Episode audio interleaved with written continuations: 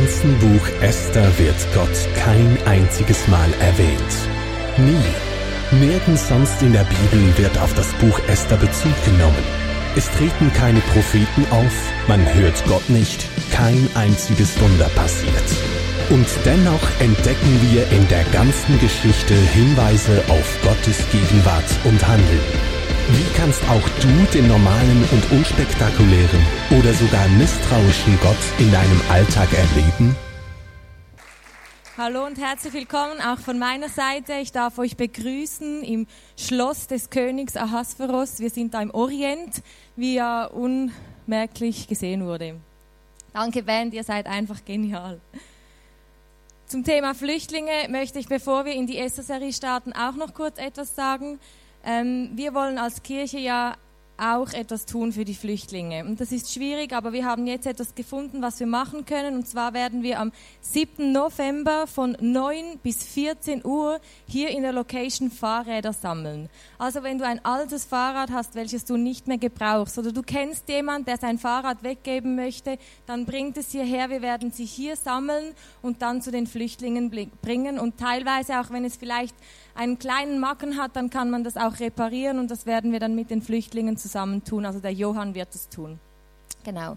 Ähm, wenn ihr Fragen habt, dürft ihr gerne auf mich zukommen oder auch auf den Hannes nächsten Sonntag. Wir werden es dann nochmals ansagen. Am 7. November von 9 bis 14 Uhr bringt alle Fahrräder, die ihr habt und nicht mehr braucht, hierher. Vielen Dank jetzt schon.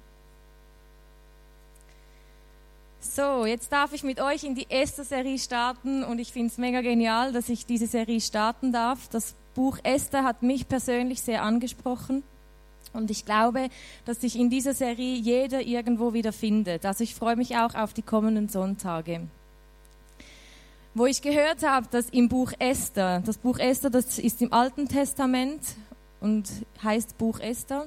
Es hat zehn Kapitel es ist nicht so lange und es ist sehr spannend zu lesen, weil ich musste es auch noch mal lesen, weil als ich gehört habe, dass Gott kein einziges Mal darin vorkommt, habe ich gedacht, nein, das kann nicht sein. Das stimmt nicht. Die haben da irgendwie, haben die da was falsch ähm, mitgeteilt.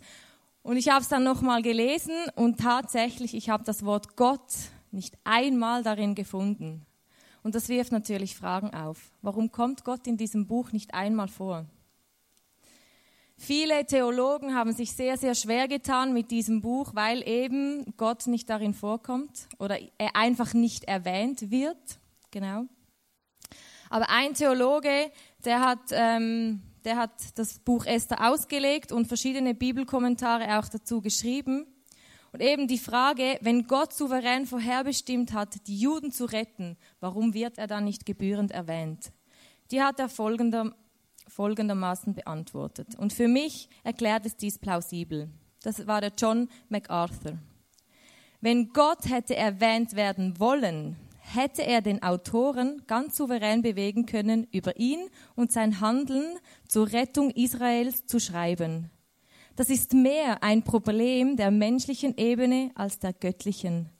Denn das Buch Esther ist die klassische Illustration von Gottes Vorhersehung, wie er die unsichtbare Kraft alles auf sein Ziel hinlenkt. Es gibt keine Wunder im Buch Esther, aber die Bewahrung Israels durch die vorhersehende Kontrolle jeder Situation und Person zeigt die Allwissenheit und Allmacht Gottes. Es kommt nicht darauf an, ob er erwähnt wird. Er ist ganz klar die Hauptfigur in diesem Drama.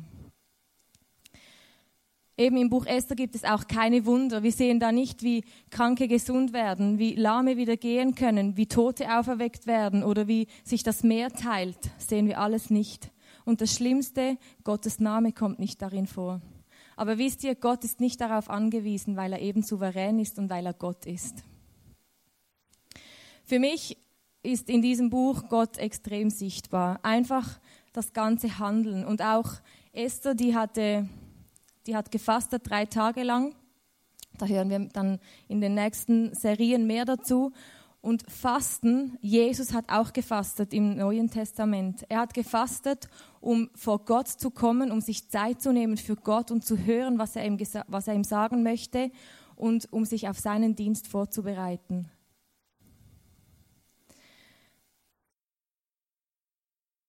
Ich bin überzeugt, dass bevor Esther mit Gott unterwegs war, war Gott mit Esther unterwegs. Auch wenn du keine Wunder in deinem Leben erlebst, auch wenn du Gott vielleicht im Moment auch nicht spürst, ist Gott dir gerade heute Abend näher, als du denkst. Und er ist trotzdem da. Damit ihr jetzt ein bisschen wisst, um was es geht in dieser Geschichte, sehen wir die Anfangsgeschichte von Esther in einem Video erstreckte sich das Perserreich von Indien bis Äthiopien. Xerxes war König, herrschte über das riesige Reich und liebte es, Feste zu feiern. Wirklich rauschende Feste. Er war ein richtiger Partykönig. In seinem dritten Regierungsjahr lud er aus allen seinen Provinzen Würdenträger, Beamte und die Adligen ein. Er stellte bei diesem Fest seine Macht und Reichtum zur Schau. Auf dem Höhepunkt der Feier wollte er seinen Gästen natürlich auch zeigen, wie schön seine Frau, die Königin Vasti, sei. Doch diese hatte keine Lust, zu den Angetrunkenen zu gehen und widersetzte sich dem Befehl des Königs. König Xerxes wurde über ihr Verhalten so zornig, dass er sie als Königin verstieß. Sie durfte nie wieder in seine Nähe kommen. So hatte der König nun keine Königin mehr. Also ging es auf die Suche nach einer neuen Frau. Aus seinem gesamten Reich holten sie nun die hübschesten und wunderschönsten Frauen zusammen. Sprich, ein Topmodel-Casting. So kam auch Esther, die als Pflegetochter bei Mordechai lebte, an den Hof des Königs. Sie gehörten zu den Juden, deren Vorfahren als Gefangene nach Babylon verschleppt worden waren. Jede der Frauen wurde ein Jahr lang mit duftenden Ölen in einer Art Beauty Farm gehegt und gepflegt, bevor sie zum König Xerxes durften. Als endlich Esther vor ihm stand, gefiel dem König diese Frau so sehr, dass er sie zur Königin machte. Und natürlich musste das gefeiert werden. Dass Esther eine Jüdin war, verriet sie jedoch nicht. 180 Tage hat der König gefeiert. Unglaublich, ich könnte es nicht. Es floss viel Wein und dann wollte er die Königin Vasti vorführen. Und ganz ehrlich, ich habe mir überlegt, wenn mein Mann Hannes eine Party machen würde mit seinen Jungs und da 180 Tage lang durchfeiern würde, was er nicht tun würde, ist nur ein Beispiel ähm, und dann äh, mir sagen würde, komm Miri, ich will dich jetzt da diesen Männern, meinen Freunden präsentieren, ich glaube, ich würde auch Nein sagen, weil vor, vor diese betrunkenen Männer zu stehen, sich anstarren zu lassen und sich vielleicht noch dumme Sprüche anhören zu müssen, ich glaube, das findet keine Frau toll. Und so ging es auch Vasti und sie hat sich ihm verweigert und deshalb musste er sie verstoßen, weil sonst vielleicht alle Frauen im ganzen Reich sich gegen ihre Männer aufgelehnt hätten. Das war natürlich die Chance für Esther, Königin zu werden. Ich glaube nicht, dass sie das wollte. Aber sie kam dann an den Hof des Königs. Und wisst ihr, ihr könnt euch das so vorstellen, alle schönen Frauen sind da geholt worden. Und eigentlich hat dieser König der Bachelor erfunden. Ich weiß nicht, ihr kennt den Bachelor sicher, das ist der, der da die Rosen verteilt und am Schluss bleibt noch eine Frau übrig. So stelle ich mir das vor. Den Bachelor gab es schon im Alten Testament, das ist gar nichts Neues. Und die Esther, die hat dieses Casting gewonnen. In Esther 2, Vers 17 lesen wir, der König gewann Esther lieber als jede andere Frau. In seinen Augen stellte sie allen, alle anderen Mädchen weit in den Schatten. Darum setzte er ihr das königliche Diadem auf und ernannte sie an Vastis Stelle zur Königin. Esther wollte keine Heldin werden. Sie ist nicht mit diesem Ziel dahingegangen. Ich denke, sie musste einfach an den Königshof. Aber sie hat den Jackpot gewonnen. Sie hat den Bachelor gewonnen und wurde Königin. Der Traum vieler Mädchen. Aber wisst ihr, sie war am Anfang so gar keine Heldin. Wir haben es im Video gesehen, sie hat niemandem erzählt, dass sie Jüdin ist. Sie hat ihre Herkunft verschwiegen, sie hat ihre Herkunft verleugnet und hat sicher viele Dinge gemacht, die nicht gut waren. Wenn du Jüdin bist oder die haben Werte und einfach auch Gebote, an die sie sich halten. Zum Beispiel essen die, haben sie zu dieser Zeit kein Schweinefleisch gegessen. Aber wisst ihr, wenn Esther sich an die jüdischen Traditionen gehalten hätte, dann wäre das aufgefallen. Und deshalb glaube ich, das hat sie nicht gemacht. Weil sie kann nicht verleugnen, dass sie Jüdin ist, aber trotzdem danach leben. Und das ist jetzt nicht so extrem vorbildlich, finde ich. Sie hat auch einen anderen Namen angenommen. Esther ist ihr persischer Name. Eigentlich hieß sie mit jüdischem Namen Hadessa. Also sie hat ihr Volk verleugnet, ihre Herkunft verleugnet. Und genau das macht für mich aber Esther auch sympathisch. Kannst du von deinem Leben behaupten, dass du immer alles perfekt gemacht hast? Ich kann es nicht. Das Buch Esther macht mir Mut und ich glaube, jeder von uns findet sich da irgendwo wieder. Es gibt viele Sachen im Leben, in denen Esther nicht als Heldin gestartet ist. Und trotzdem ist Gott mit ihr zum Ziel gekommen. Die Frage ist nicht, wie du in dein Leben startest oder ob du Umwege gehst. Im Leben von Esther oder genau in diesem Buch kommen viele Fragen auf, die wir in unserem Leben bestimmt auch kennen. Zum Beispiel, wo ist Gott in meinem Leben? Wo ist er? Vielleicht hast du einen Schicksalsschlag erlebt, vielleicht bist du selber krank und du fragst dich, Gott, wo bist du? Wo bist du? Warum ich?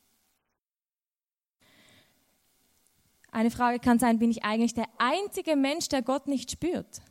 Jetzt habe ich so viele christliche Freunde und die schwärmen mir immer vor, wie genial das ist, wenn man Gott erlebt und wenn man ihn spürt im Gebet. Aber ich spüre ihn einfach nicht. Was mache ich falsch? Oder wo ist Gott, wenn ich ihn am meisten brauche? Ich bräuchte ihn so dringend jetzt in dieser Situation. Wo ist er? Ich sehe ihn nicht, ich erlebe ihn nicht, ich spüre ihn nicht. Stelle ich vielleicht die falschen Fragen? Oder stelle ich Fragen, die zu intelligent sind, die nicht einmal Gott beantworten kann? Oder kann es auch sein, dass ich bewusst Fehler in meinem Leben habe?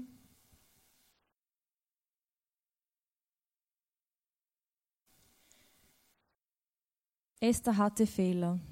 Und ich habe es vorher schon gesagt, trotzdem kam Gott mit ihr zum Ziel. Egal was in deinem Leben passiert oder genau trotzdem, was in deinem Leben passiert, kommt Gott mit dir zum Ziel. Ich komme zu meinem ersten Punkt. Gott ist dir näher, als du denkst. In Matthäus 28, Vers 20 lesen wir, und seid gewiss, ich bin jeden Tag bei euch bis zum Ende der Welt. Da steht nicht, ich bin bei euch, wenn ihr meine Gebote haltet.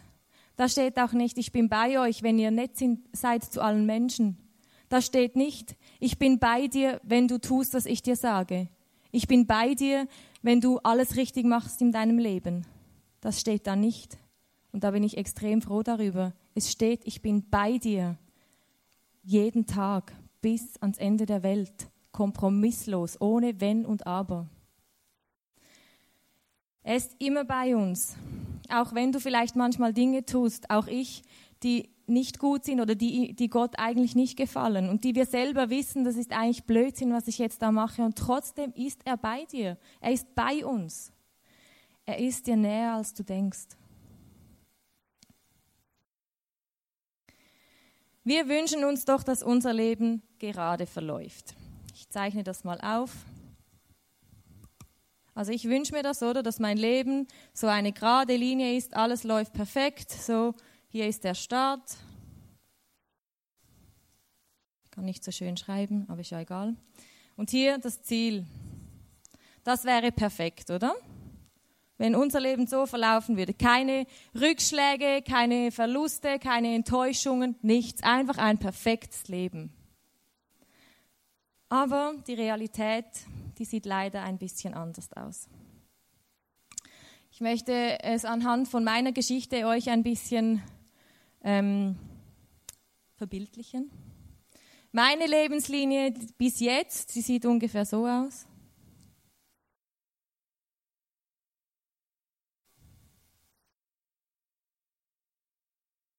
So, das Ziel ist noch nicht in Sicht. Ich, ich hoffe, ich habe noch ein paar Jahre. Das ist so meine Lebenslinie. Als Kind da lief noch alles eigentlich gut. Ich habe euch ein Bild mitgebracht von mir als Kind. Herzig, hä? Ich war ein fröhliches Kind, das war ich wirklich. Ich habe viel gelacht und ich habe ich bin schon mit Gott aufgewachsen und ich habe einfach gewusst, es gibt Gott, er ist da und ich hatte so diesen kindlichen Glauben, den eigentlich nichts erschüttern konnte. Mein Leben ist perfekt gestartet. Ich hatte super Bedingungen und ähm, ich wünsche mir auch mal ein Kind so wie ich es bin, weil ich habe immer lange geschlafen. Meine Mutter musste teilweise ins Zimmer kommen, um zu schauen, ob ich noch lebe, weil ich manchmal bis um neun, halb zehn morgens geschlafen habe. Und ähm, ich hoffe, das Kind kriegt dann meine Gene und nicht am Hannes seine, was, die, was das betrifft. Ja, weil der Hannes hat die Nacht zum Tag gemacht und das ist nicht cool.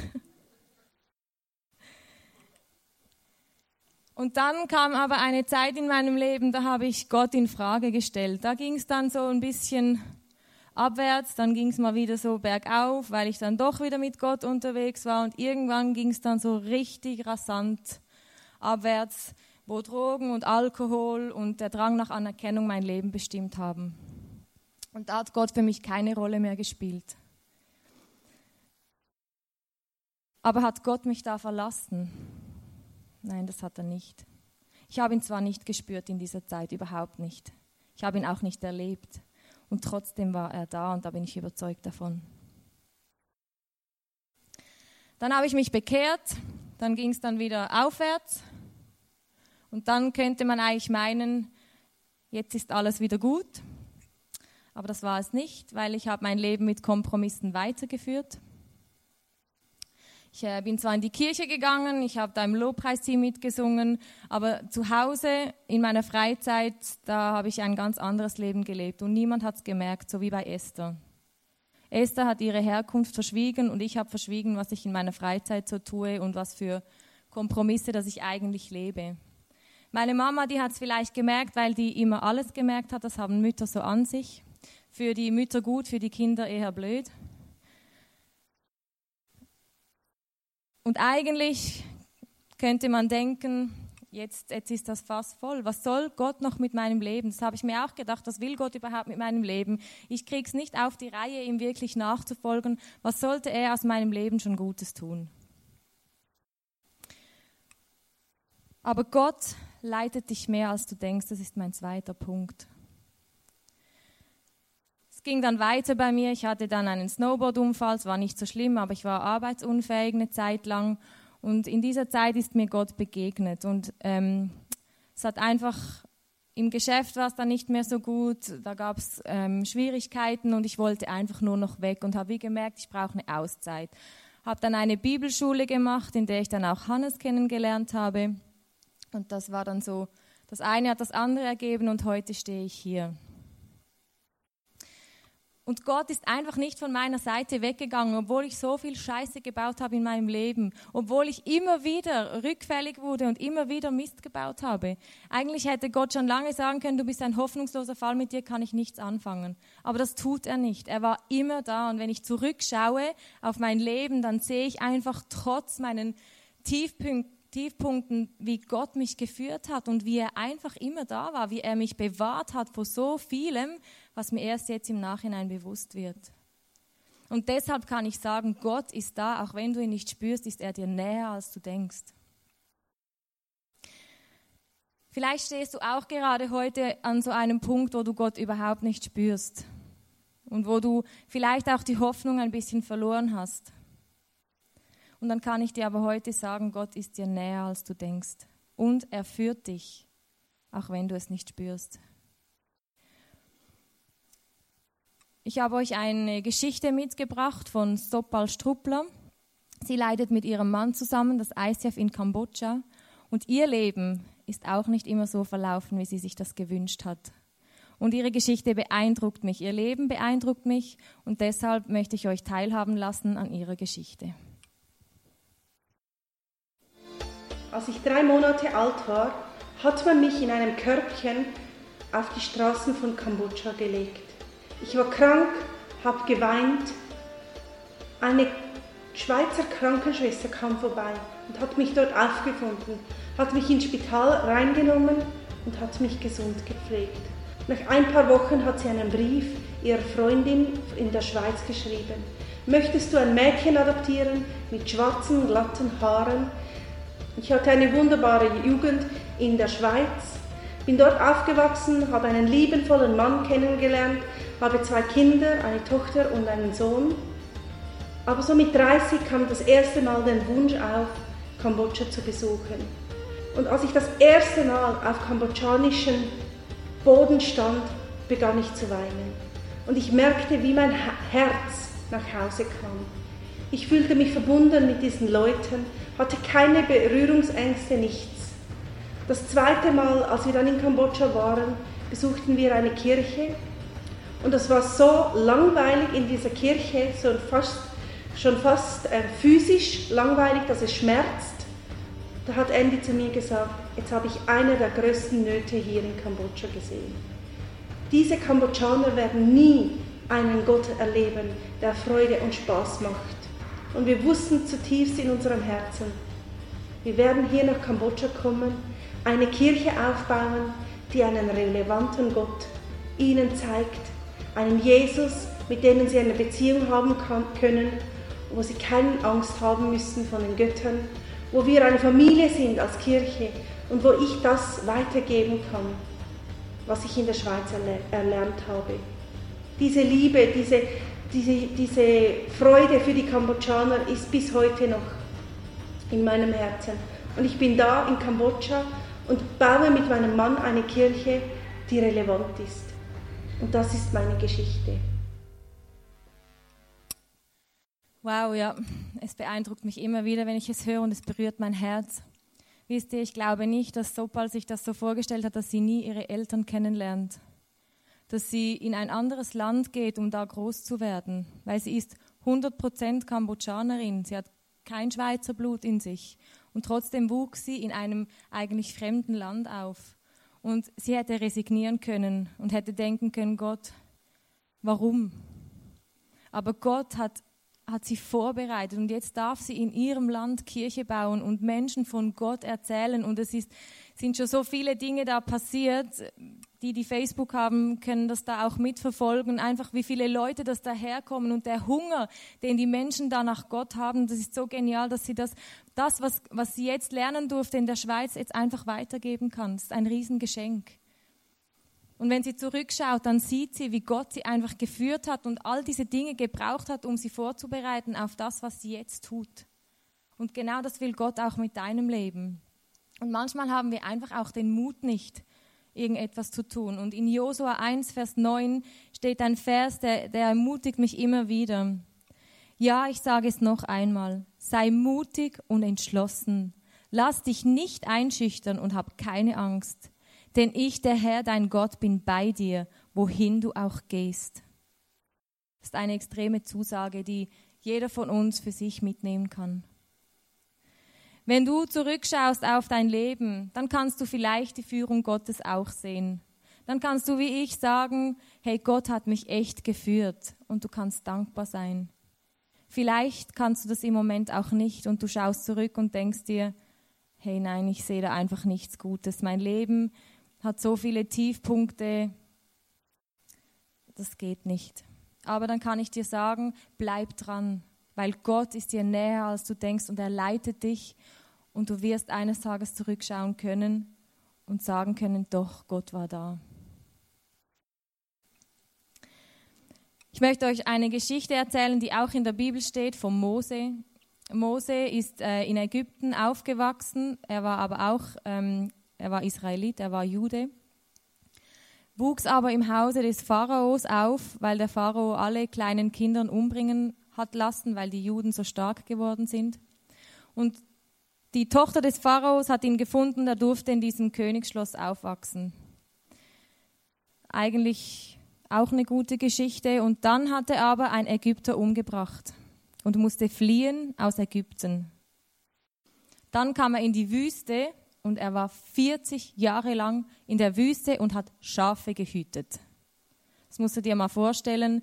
Du bist da mit Hunderten von Schafen unterwegs und er war alleine, der hatte keine Freunde, der war da nicht mit seiner Clique und hat da die Schafe gehütet. Er war einfach Tag für Tag alleine bei diesen Schafen. 40 Jahre lang jeden Tag. Und ich habe euch ein Video mitgebracht, wie sich das anhört, wenn du den ganzen Tag um Schafe herum bist. Bleib stehen.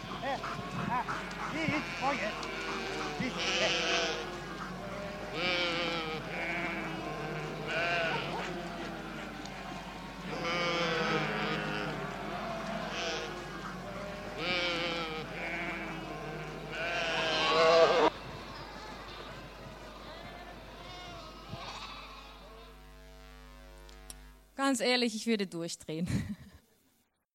Den ganzen Tag das Gemecker, diese Schafe 40 Jahre lang. Wisst ihr, hätte Mose zu diesem Zeitpunkt auf sein Leben zurückgeschaut, dann hätte er gesagt, es ist einfach nichts Gutes darin zu finden. Aber das hat er nicht. Er hat weitergemacht und Gott hat ihn gebraucht. Er hat ihn zurück nach Ägypten geschickt, um das Volk Israel da herauszuführen. Und das ist großartig. Und das ist dann auch geschehen. Und er war wieder 40 Jahre in der Wüste mit diesem Volk. Und wisst ihr, das Volk, das hat nur gemurrt und gemeckert. Und ich glaube, ganz ehrlich, ich glaube, Gott hat ihn 40 Jahre lang mit diesen Schafen auf das Gemecker seines Volkes vorbereitet. Weil das ist auch nicht easy. Wenn du da Leute hast, die ständig nur, oh, das passt uns nicht und das wollen wir und das ist nicht gut und Mose könntest du noch und da noch. Das ist, macht auch keinen Spaß. Aber er war vorbereitet, Gott hat ihn vorbereitet auf diese Aufgabe und das finde ich großartig. Ein Umweg sagt noch nichts über dein Ende aus. Vielleicht hast du gerade Kinder, die in einem Umweg drinstehen. Das ist nicht einfach, das weiß ich von meiner Mutter. Aber ich kann dir sagen, es muss nicht für immer sein. Bete für deine Kinder, dass Gott einfach was macht aus den Umwegen ihres Lebens. Ich kann dir nicht sagen, dass es in einem Jahr vorbei ist. Es kann zehn Jahre gehen, es kann auch weniger lang gehen, es kann auch länger gehen, das weiß ich nicht. Aber Gott kann aus Umwegen etwas machen. Vielleicht stehst du selber mitten in einem Umweg drin. Du lebst dein Leben vielleicht mit Kompromissen und weißt eigentlich, dass es nicht so gut ist. Du spürst auch, es tut dir nicht gut und du erlebst Gott nicht mehr. Aber du sehnst dich nach dieser Liebe Gottes. Dann hast du heute die Möglichkeit, diesen Umweg zu verlassen und Gott dein Leben hinzugeben.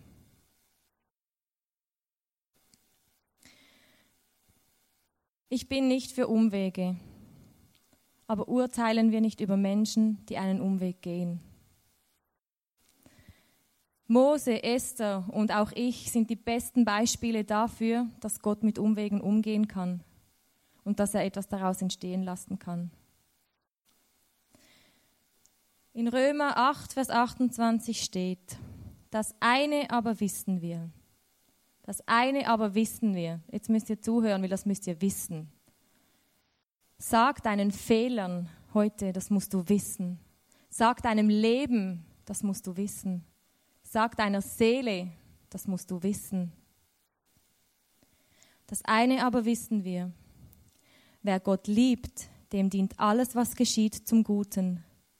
Dies gilt für alle, die Gott nach seinem Plan und Willen zum neuen Leben erwählt hat. Egal, ob du Umwege gehst, egal, ob du Umwege gemacht hast, egal, ob du Gott gerade spürst oder nicht, Egal, ob du gerade umgekehrt bist von einem Umweg. Vielleicht fragst du dich auch, was will Gott? Was will Gott mit meinem Leben? Alles, was du erlebst, kann Gott zum Guten wenden. Alles. Wisst ihr, wenn ich meine Tiefs nicht erlebt hätte, ich weiß nicht, ob ich heute hier sein würde. Und dass ich hier bin, das ist das Beste, was mir passieren konnte. Ich liebe es, hier zu sein. Ich liebe dieses Land und Gott hat mich darauf vorbereitet, hier zu sein. Da bin ich, bin ich überzeugt. Er hat auch dich berufen, ein Held und eine Heldin zu sein. Willst du das annehmen, dass Gott eine Heldin oder ein Held aus dir machen will? Ich würde. Es ist ein super Angebot. Ein Zitat von Blaise Pascal, das begleitet mich immer wieder, das ermutigt mich immer wieder. Und da steht, es ist nicht auszudenken, was Gott aus den Bruchstücken unseres Lebens machen kann, wenn wir sie ihm ganz überlassen. Es ist nicht auszudenken, was Gott aus den Umwegen, aus den Schicksalsschlägen, aus den, aus den Dingen, die nicht gut gelaufen sind in deinem Leben, was er aus dem machen kann, wenn du sie ihm ganz überlässt. Großartig. Gott ist dir heute Abend in diesem Moment näher, als du denkst. Ich möchte beten. wenn du vielleicht in so einem Umweg drin stehst und wenn du einfach merkst, ich will diesen Umweg verlassen, ich möchte wirklich Gott die Führung meines Lebens geben, dann bete dieses Gebet jetzt einfach mit mir mit. Jesus, ich gebe dir mein Leben mit allem, was ich mit meinem, habe, mit meinem ganzen Scherbenhaufen, mit all den Dingen, die nicht gut gelaufen sind, meine Frustration, meine Enttäuschung, meine Verletzung, alles gebe ich dir hin. Und ich sage dir einfach, mach etwas Gutes daraus. Ich überlasse dir und ich will wirklich sehen, wie du Gutes daraus entstehen lässt und wie du mein Leben wandelst und wie du mein Leben neu machst. Und wenn du zurückschauen kannst auf dein Leben und du siehst all das Gute, was Gott schon gemacht hat, dann bete jetzt mit mir mit und danke Gott einfach dafür. Ja, Jesus, ich danke dir einfach für all das Gute, was du in meinem Leben getan hast. Danke, Jesus, dass du aus dem Scherbenhaufen, aus den Umwegen so etwas Großes hast entstehen lassen und einfach so viel Gutes hast entstehen lassen. Ich danke dir für mein Leben und ich danke dir für alles, was nicht gut gelaufen ist, aber was du in etwas Gutes gekehrt hast. Jesus, ich ehre dich und ich danke dir einfach, dass du mein Freund bist und ich sage dir heute einfach, ich liebe dich und ich liebe es, mit dir unterwegs zu sein. Und ich danke dir für mein Leben.